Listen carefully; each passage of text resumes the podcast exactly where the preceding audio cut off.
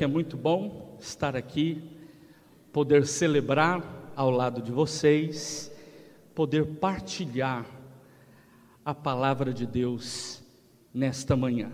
Tive a oportunidade já de abraçar vários irmãos e irmãs. Ao final, acredito que consigo abraçar mais ainda. Alguns irmãos estou revendo, outros estou conhecendo, e como é bom ter tempo para estar junto a pessoas que amamos. Que Deus abençoe este tempo de reflexão. Eu intitulei o sermão de Não tenham medo, não temais, sou eu.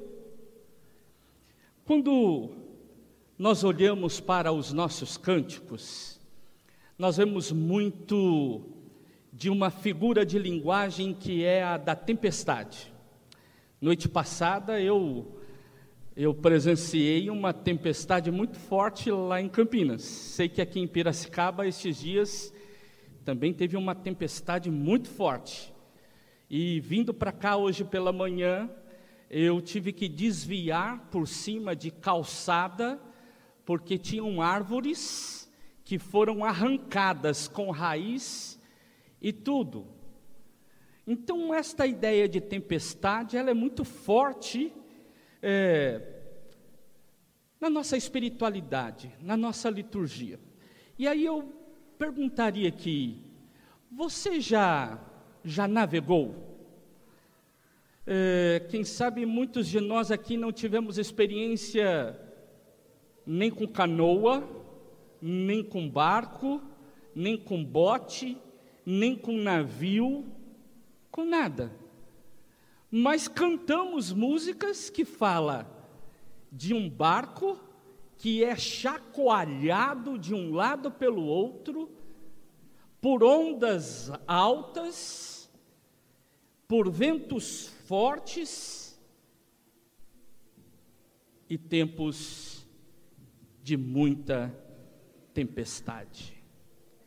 E eu queria que a gente pensasse um pouquinho nessa figura de linguagem que é tão presente.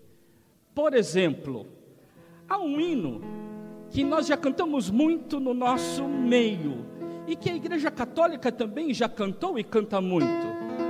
Se as águas do mar da vida. Como que é, mais ou menos? Se as águas do mar da vida quiserem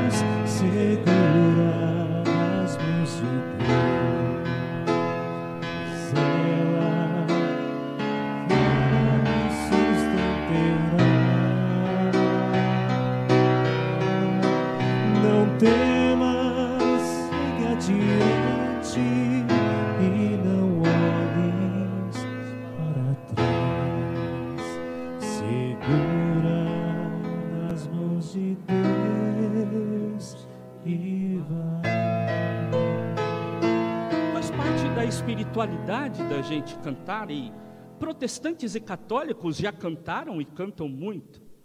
Tem uma música que é do Inário da Assembleia de Deus, e que nós cantamos muito como cântico, corinho na nossa igreja, e é o seguinte cântico. Oh, por que duvidar sobre as ondas do mar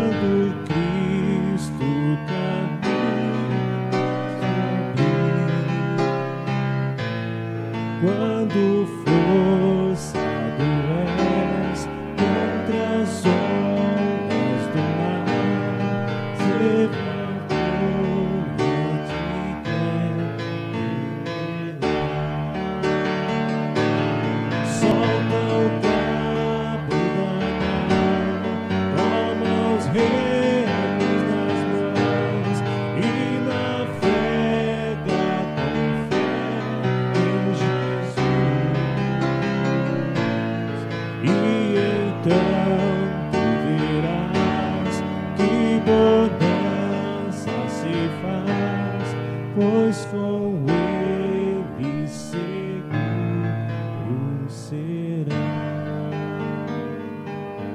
A gente ensina para as crianças músicas e ensinamos elas até fazerem gestos e falar deste barco que é um barco pequenininho. Meu barco é pequeno e grande. Jesus segura minhas mãos. Ele é meu piloto e tudo vai bem na viagem pra Jerusalém. Olha só, quantas vezes nós já não cantamos isso com criança. Nós temos também um outro que é do nosso inário, faz parte das nossas músicas que cantamos sempre, que fala de um mar que está revolto e pede mestre, mestre, ajuda-nos. O mestre o mar se revolta, as ondas lhe dão pavor. O céu se reveste de trevas, não temos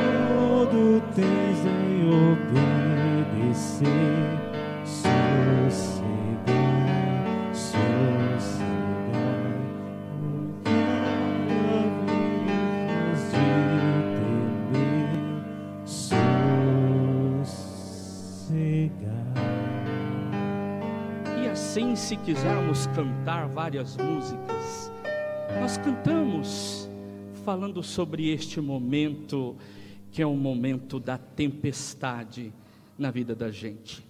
E a música, ela é muito da teologia que nós vamos apreendendo, introjetamos e sacamos em determinados momentos da nossa caminhada. Eu às vezes uso o exemplo da minha mãe. Minha mãe, ela gosta de assoviar e ela gosta de ficar também cantarolando. E às vezes ela inventa as suas musiquinhas. E minha mãe, lavando louça, quando eu era adolescente, e havia lá na pia cantando assim: O Senhor é meu pastor, nada me faltará. De verdade, ela estava assim, falando do meu pai.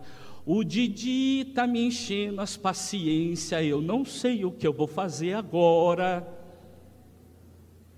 Ela estava falando do momento que estava difícil. E ela preenchia esse momento difícil, sacando da fé que estava no seu coração e dizendo assim: Senhor, é o Senhor que me sustenta agora. E eu acredito que, se há uma coisa que nos sustenta, é saber que há um Deus que nas horas mais difíceis, nas horas que parecem insuportáveis, nas horas que parece que o barquinho vai tombar, ele chega e fala: Eu estou aqui, não tenha medo. Abra sua Bíblia em Mateus capítulo 14, versículos 22 a 33. Mateus 14, 22 a 33. Diz assim a palavra de Deus. Logo a seguir, compeliu Jesus os discípulos a embarcar e passar adiante dele para o outro lado, enquanto ele despedia as multidões. E despedidas as multidões, subiu ao monte, a fim de orar sozinho. E caindo à tarde, lá estava ele só. Entretanto, o barco já estava longe a muitos estádios da terra, açoitado pelas ondas, porque o vento era contrário. Na quarta vigília da noite, foi Jesus ter com ele andando por sobre o mar. E os discípulos, ao verem andando sobre as águas, ficaram aterrados e exclamaram: É um fantasma! e, tomados de medo, gritaram. Mas Jesus imediatamente lhes disse: Tem de bom ânimo, sou eu, não temais. Respondendo-lhe Pedro, disse: Se és tu, Senhor, manda-me ir ter contigo por sobre as águas. E ele disse: Vem. E Pedro, descendo do barco, andou por sobre as águas e foi ter com Jesus. Reparando, porém, na força do vento, teve medo e, começando a submergir, gritou: Salva-me, Senhor. E prontamente Jesus, estendendo a mão, tomou-o e lhe disse: Homem de pequena fé, por que duvidaste? Subindo ambos para o barco, cessou o vento. E os que estavam no barco o adoraram, dizendo: Verdadeiramente este é Filho de Deus. Eu queria te convidar primeiro a entender o contexto onde a narrativa desta história. Quem narra é Mateus. Mateus escreve um evangelho que não é uma notícia, não é um texto jornalístico, é um texto para a edificação da igreja. E ele se lembra de alguns fatos e conta a história para a igreja no desejo de animar a igreja e dizer para a igreja: isso já aconteceu e nós podemos olhar para aquilo que já aconteceu na nossa história e ver que Deus pode continuar realizando os seus milagres. O que Mateus faz é trazer a memória de que Jesus auxiliou os discípulos em tempos de crise. Se você olhar no contexto do Evangelho, este pequenino texto que nós lemos, ele vem logo após a multiplicação dos pães. Ou seja, eles experimentam do banquete, eles usufruem da bênção do banquete. Jesus é o novo Moisés que alimenta esse povo no meio do deserto, mas não basta ficar com a saciedade. Aqueles que se saciam na mesa do Cristo é desafiado a atravessar o mar para fazer missão. Por isso Jesus diz: vocês podem ir e enquanto eles vão, Jesus se despede da multidão e vai orar.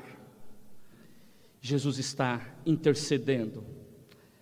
Jesus está orando ao Pai, conversando com o Pai.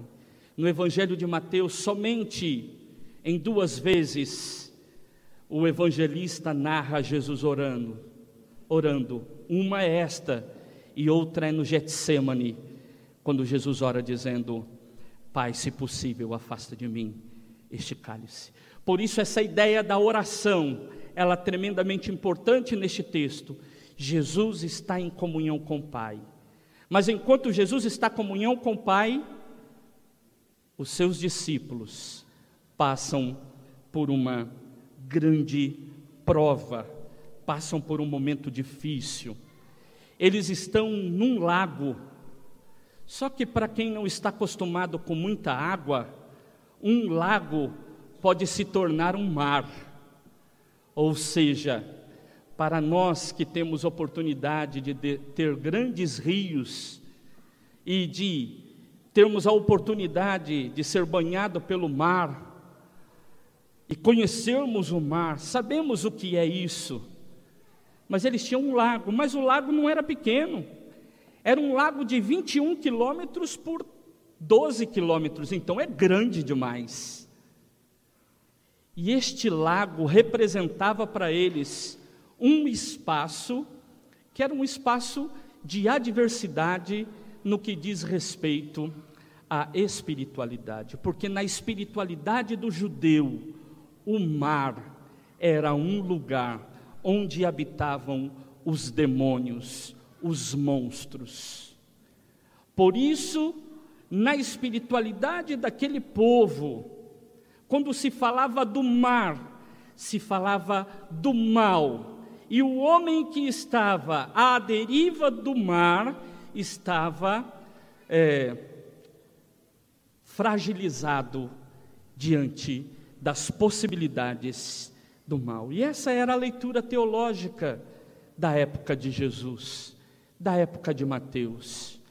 Quem sabe eu e você não venhamos a entender muito bem estas aplicações por isso a gente precisa de viajar há dois mil anos atrás para entender que atravessar o mar é muito mais simbólico do que propriamente um ato que o Mateus estava narrando de um milagre. Era simbólico no sentido de dizer: Jesus acalmou o lugar onde o mal imperava. O texto está repleto, às vezes, de palavras como trevas, ondas, ventos contrários. Quando olhamos para a nossa vida, podemos dizer que às vezes parece esse mar que é tomado por uma tempestade, por um vento que vem contra, por uma escuridão que traz insegurança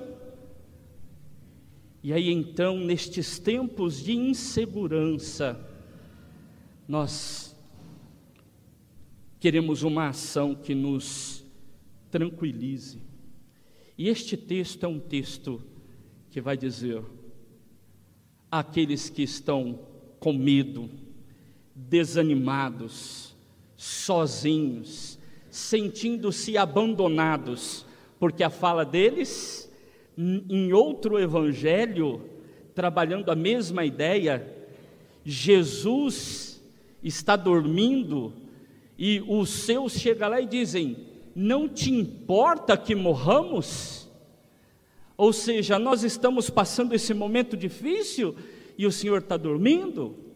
Ou aqui, nós estamos passando este momento difícil e o Senhor nos deixou aqui sozinho e foi para lá orar? Agora, algo muito simbólico é Jesus caminhar por sobre o mar.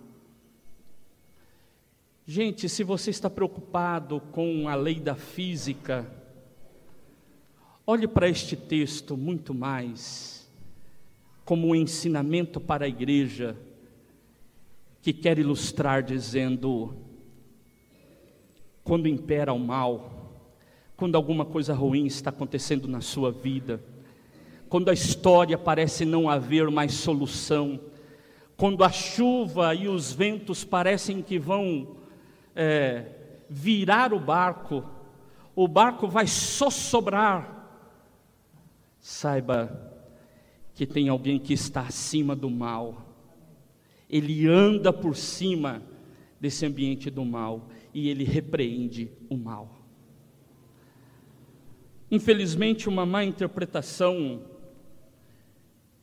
de um tema chamado batalha espiritual tem colocado Deus e o diabo num mesmo patamar, como se fossem espadachins, uma luta de esgrima, onde parece que um está ganhando e aí dali a pouco o outro está ganhando.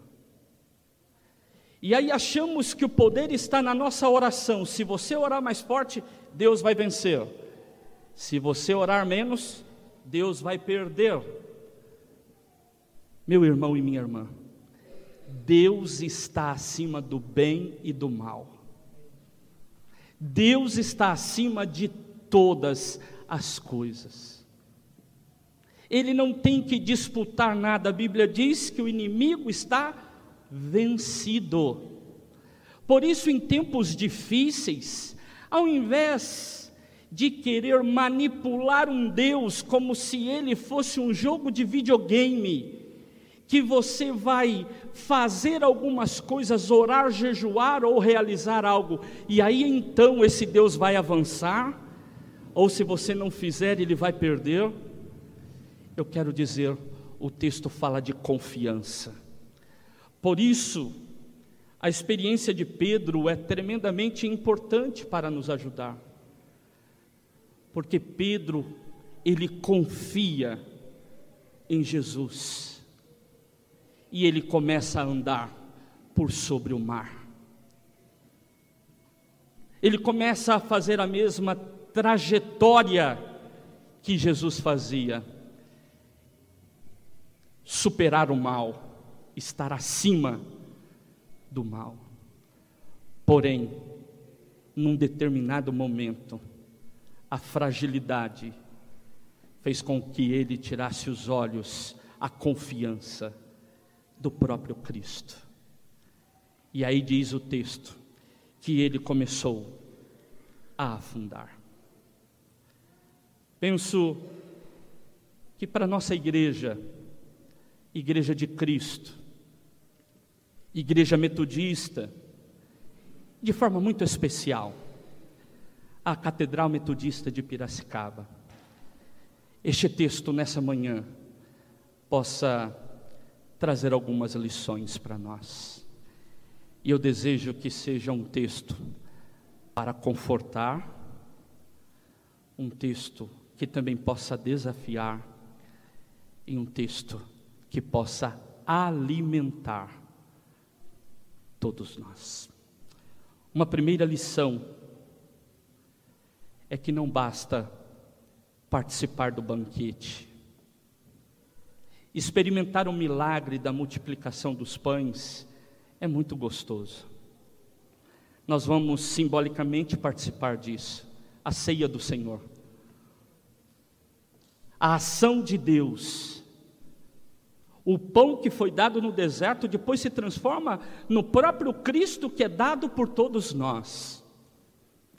E é muito bom se alimentar deste pão, o pão da vida. Mas não podemos ser egoístas. Este pão nos alimenta para que possamos nos gastar na missão, testemunhar no mundo, viver com autoridade neste mundo, que está, quem sabe, misturado no meio de tantos outros valores, que não são os valores da Bíblia Sagrada. Uma outra lição é que, pelo fato de estarmos no barquinho dos discípulos, não significa que não passamos por tempestades. Tem gente que pensa, não, agora eu estou nesse barco, esse barco aqui não vai ter problema. Não é verdade. O barquinho dos discípulos tem hora que passa por tempestade. E a tempestade parece que vai emborcar, vai sossobrar, vai virar o barco de ponta cabeça. E é nessa hora que o barquinho está quase virando de ponta cabeça que Jesus chega e acalma o mar e auxilia e diz: Eu estou aqui, eu estou com vocês, não tenham medo, eu estou ao lado de vocês. Uma terceira lição que eu vejo nesta neste pequeno episódio, nesta pequena história narrada por Mateus, é que vencer a tempestade faz com que tenhamos consciência da presença de Jesus. E aí, quando vemos a presença de Jesus, aí nós sabemos, Ele verdadeiramente é o Filho de Deus, é aquele que foi prometido para nos acompanhar. Meu irmão e minha irmã, não basta se alimentar das benesses que o reino de Deus nos dá, os pães, o alimento que ele nos dá dia a dia. Temos que ir para a missão. Temos que lembrar que por estarmos no barquinho de Jesus, no barquinho dos discípulos, nós também sofremos as tempestades deste mundo. Devemos ter na memória que quando vencemos, não é porque nós oramos muito, ou porque nós, nós manipulamos, porque somos uma igreja que jejuamos muito, porque temos um culto forte, porque temos uma oração assim, assim ou assado, mas é porque a presença de Jesus faz isto acontecer. E aí eu gostaria de concluir com outro cântico. Não sei se o pastor viu que tinha um último cântico lá no final. E o último cântico, ele diz assim: Com Cristo no barco tudo vai muito bem, vai muito bem, vai muito bem. Com Cristo no barco tudo vai muito bem e passa o tempo eu não sei que tipo de temporal às vezes está acontecendo na vida pessoal, na família, na comunidade, no trabalho. O que eu quero dizer para você é: Jesus está ao nosso lado e Ele diz: Não tenha medo, sou eu, eu vou te ajudar. Vamos orar. Você quer vir à frente para um momento de oração? Saia do seu lugar e eu quero orar com você.